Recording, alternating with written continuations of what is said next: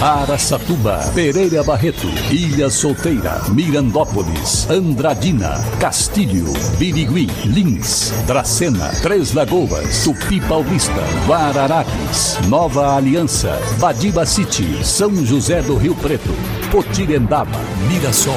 Azevedo Auditoria Soluções Empresariais apresenta SRC Notícia.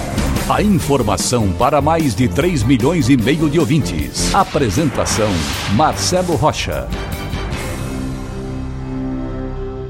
A Prefeitura de Andradina pôs na rua a segunda fase do mutirão Andradina Limpa, que desta vez será realizado nos bairros Vila Rica, Piscina e Jardim das Orquídeas. Na ação, os agentes de saúde vão visitar as casas preparando os moradores para a coleta dos materiais inservíveis. O objetivo maior é orientar a população de como eliminar possíveis criadouros do Aedes aegypti, Transmissor, como todo mundo já sabe, né, da dengue, da chikungunya, zika vírus e febre amarela. Mesmo com as temperaturas mais baixas, não devemos baixar a guarda. Segundo a secretária de Saúde Maristela Marinho, o recolhimento no Vila Rica, Piscina e Jardim das Oliveiras, em Andradina, vai acontecer entre os dias 26 e 27 de junho. SRC Notícia. Notícia.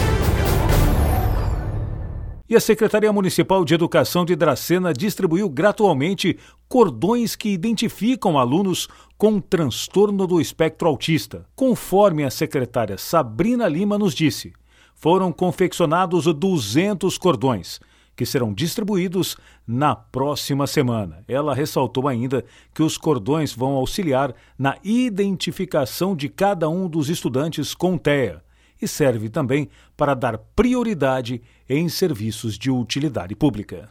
E agora Araçatuba é notícia. Repórter Diego Fernandes. E o presidente do Comitê da Bacia Hidrográfica do Baixo Tietê, Rodrigo Antunes, visitou a Santa Casa de Araçatuba na última sexta e informou que vai convocar uma reunião com os prefeitos dos 42 municípios associados para buscar soluções das demandas da região na área de saúde pública. Ele é prefeito de Barbosa e esteve no hospital a convite da diretoria para conhecer as dificuldades enfrentadas pela instituição. Em entrevista à assessoria de imprensa da Santa Casa, ele informou que as queixas em relação às dificuldades para conseguir atendimento hospitalar aos pacientes da região região têm sido constantes nas reuniões do Comitê da Bacia Hidrográfica do Baixo Tietê. Antunes pretende apresentar na reunião com os integrantes do comitê modelos da documentação necessária para que os municípios possam, dentro da lei, fazer repasses financeiros ou estabelecer convênios com o hospital. Ele informou que pretende pedir a participação dos municípios para fortalecer a Santa Casa, que é referência para atendimento de alta complexidade para 40 municípios da área do Departamento Regional de Saúde de Araçatuba. Diego Fernandes, SRC.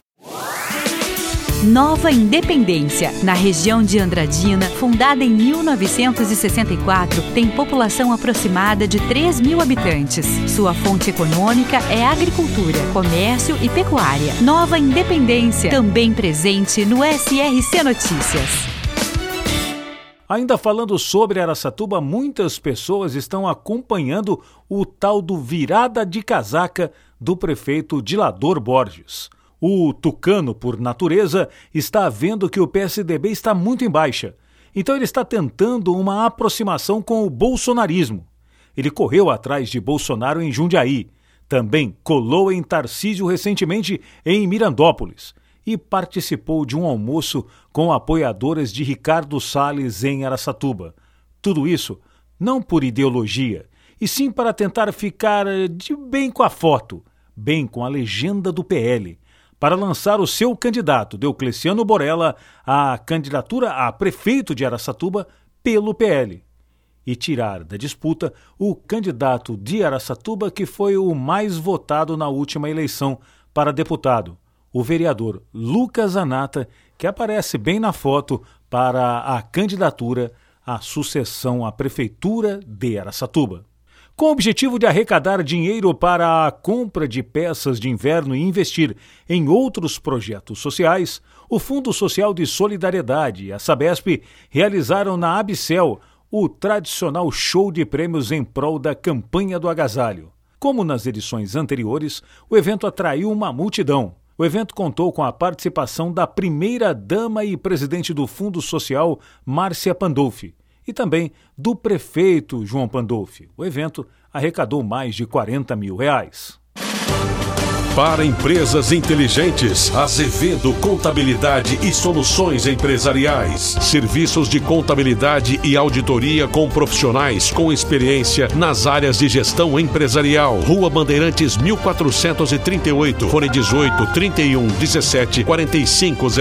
Escritórios em Araçatuba, Bauru e São Paulo. Acesse azevedo.cnt.br. Azevedo Contabilidade e Soluções Empresariais. Há 28 anos oferecendo oferecendo serviço de qualidade. Nosso compromisso é com o seu sucesso. R$ 6.500. Esse foi o prejuízo de mais uma vítima que caiu no golpe do investimento vantajoso pelas redes sociais.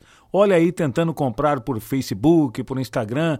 Outro dia eu vi um, até um projeto aí do, do Senac querendo ensinar as pessoas a venderem por Instagram, por Facebook. Mó roubada, gente.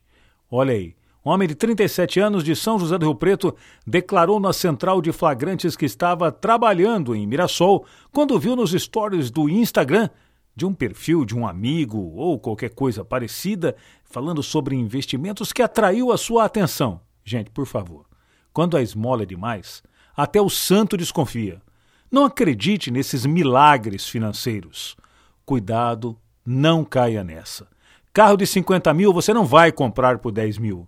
iPhone de 10 mil reais você não vai comprar por mil reais. E por aí vai. Não se deixe levar pela ganância. Esses dias vi uma matéria de gente reclamando dos golpes da Blaze na internet. Claro que é um site de outro país que promete mil por cento de lucro, mas na verdade dá golpes. Cai quem acha que milagres financeiros existem. Gente, isso não existe.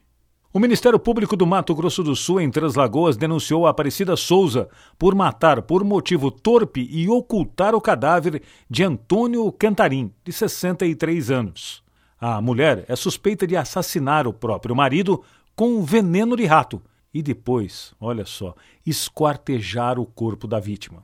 O promotor Luciano Leite apresentou denúncia baseada no depoimento da própria Aparecida, que alegou, depois de muitas discussões entre os dois, que ela estava com muita raiva e, após um grande interrogatório da prefeitura, ela assumiu verdadeiramente ser a autora do crime e contou como envenenou e como esquartejou, e depois como jogou os restos mortais na BR-158, na região de Selvíria, onde, aliás, o casal morava. Que coisa, hein? Coisa muito triste. Marcelo Rocha, SRC. Azevedo Auditoria Soluções Empresariais apresentou SRC Notícia.